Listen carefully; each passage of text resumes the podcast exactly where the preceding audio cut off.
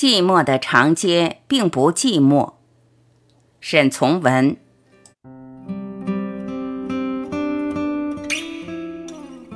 有个小小的城镇，有一条寂寞的长街。那里住下许多人家，却没有一个成年的男子，因为那里出了一个土匪，所有男子便都被人带到一个很远很远的地方去，永远不再回来了。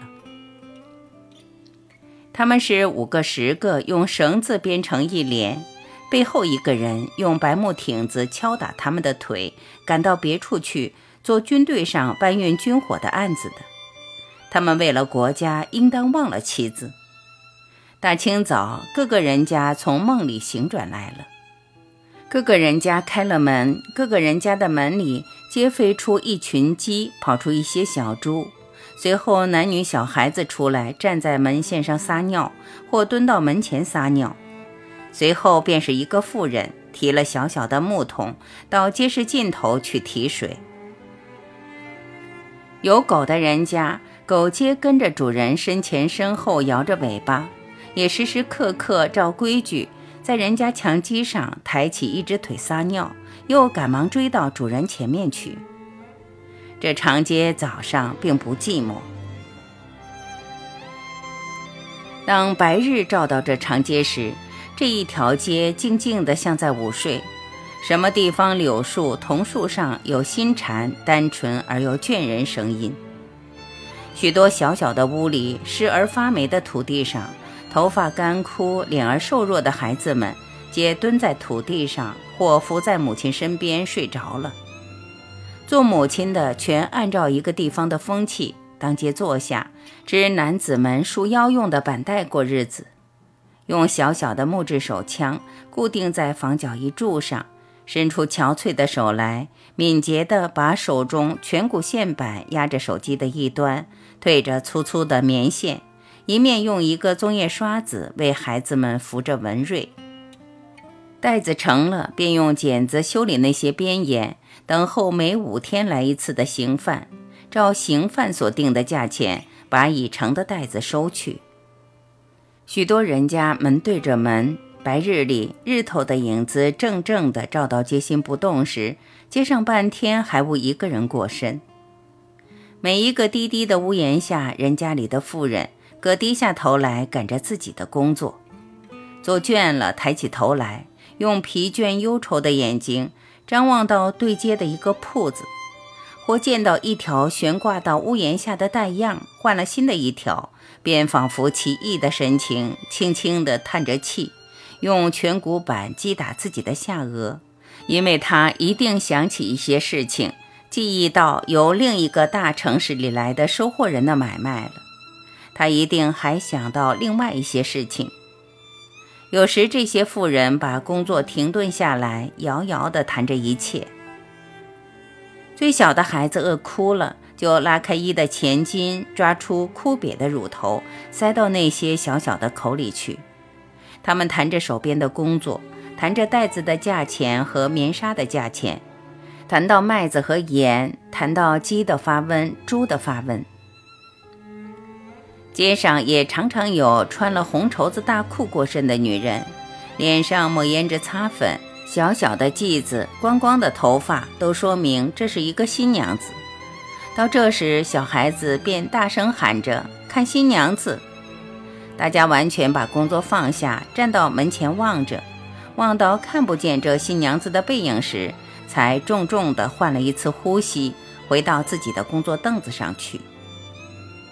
街上有时有一只狗追一只鸡，便可以看见到一个妇人持了一长长的竹子打狗的事情，使所有的孩子们都觉得好笑。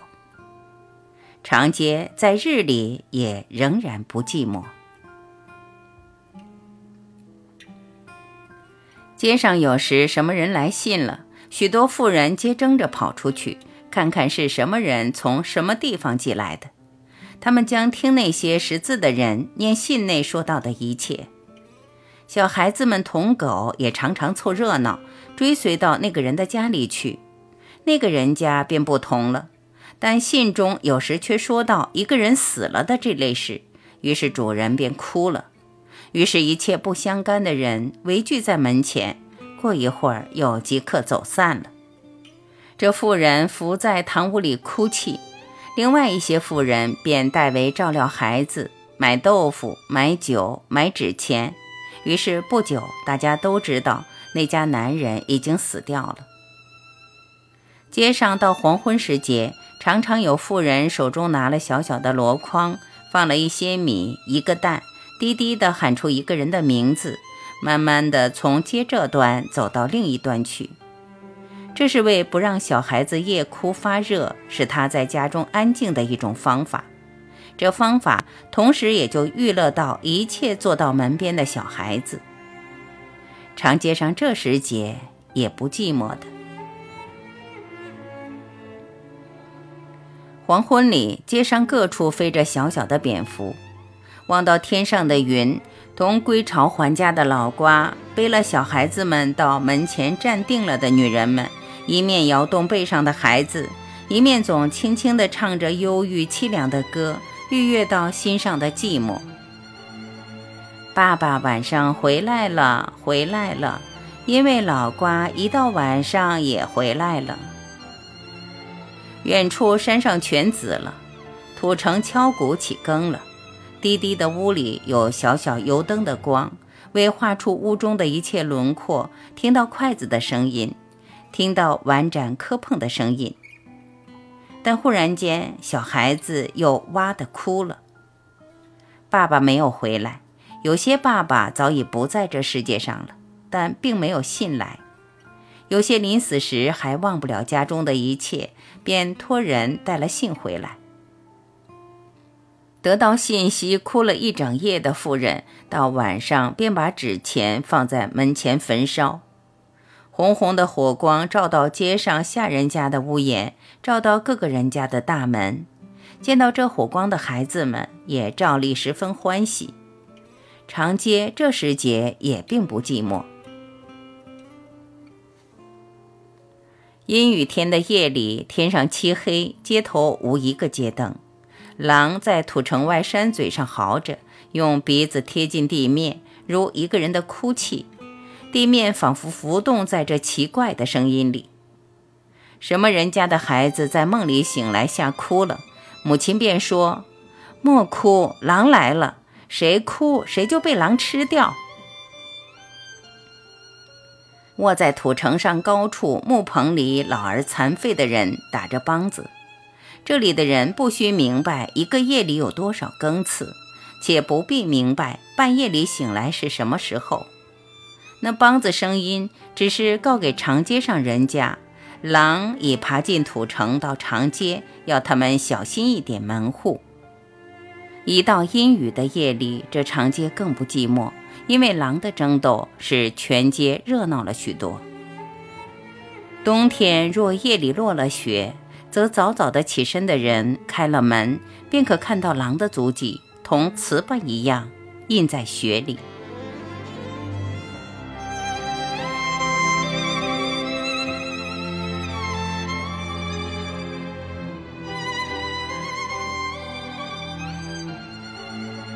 感谢聆听，我是晚琪，再会。